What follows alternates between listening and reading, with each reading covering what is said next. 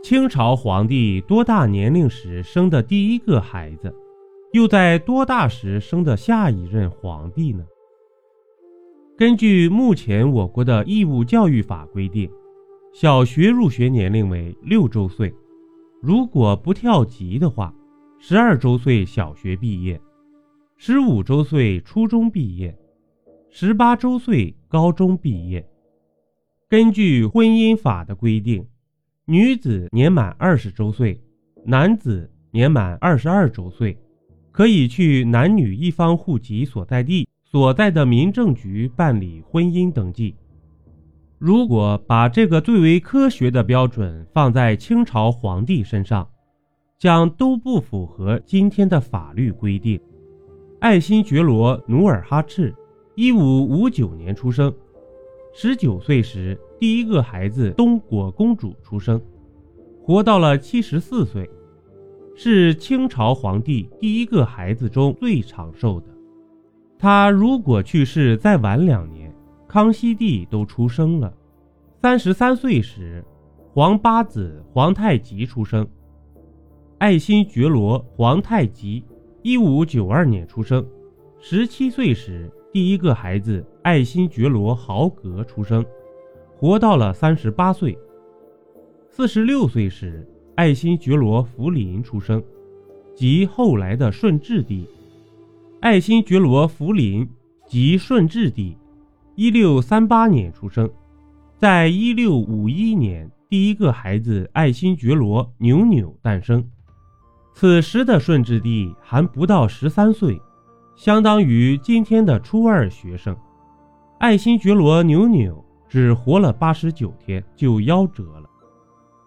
接班的是他十六岁时生的第三个儿子，爱新觉罗·玄烨。爱新觉罗·玄烨，康熙帝，一六五四年出生，八岁登基，十四岁亲政，在位六十一年，也是我国在位时间最长的皇帝。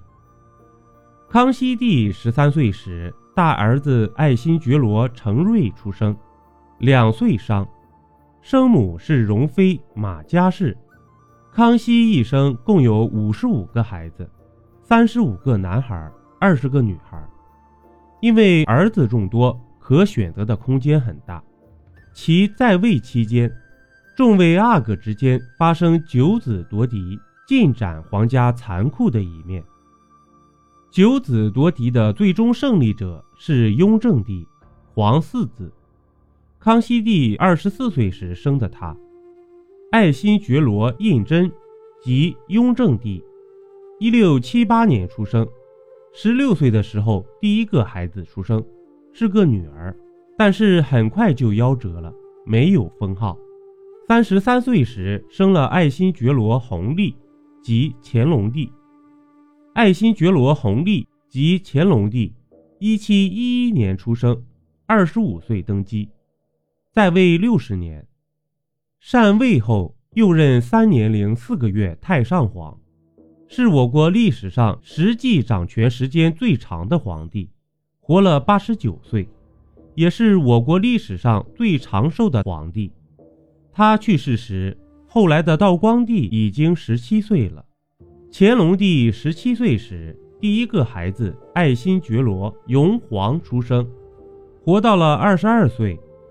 四十九岁时，皇十五子爱新觉罗永琰出生，即嘉庆帝。爱新觉罗永琰即嘉庆帝，一七六零年出生。嘉庆帝十九岁时，第一个孩子出生，早夭，没来得及起名字，后被追封为穆郡王。嘉庆帝二十二岁时，皇二子爱新觉罗民宁出生，即道光帝。爱新觉罗民宁即道光帝，一七八二年出生。道光帝在二十六岁时，第一个孩子爱新觉罗奕伟才出生，这个年龄和现代社会差不多，不过是清朝所有皇帝中生第一个孩子最晚的。爱新觉罗奕伟在二十三岁时因病去世。道光帝在四十九岁时有了皇四子爱新觉罗奕主，即后来的咸丰帝。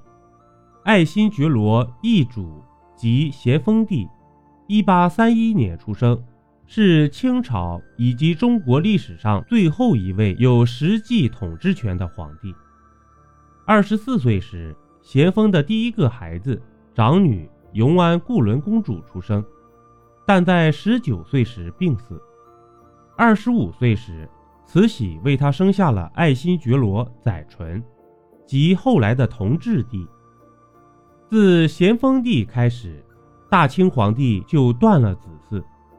后来的咸丰帝、光绪帝、宣统帝均没有后代。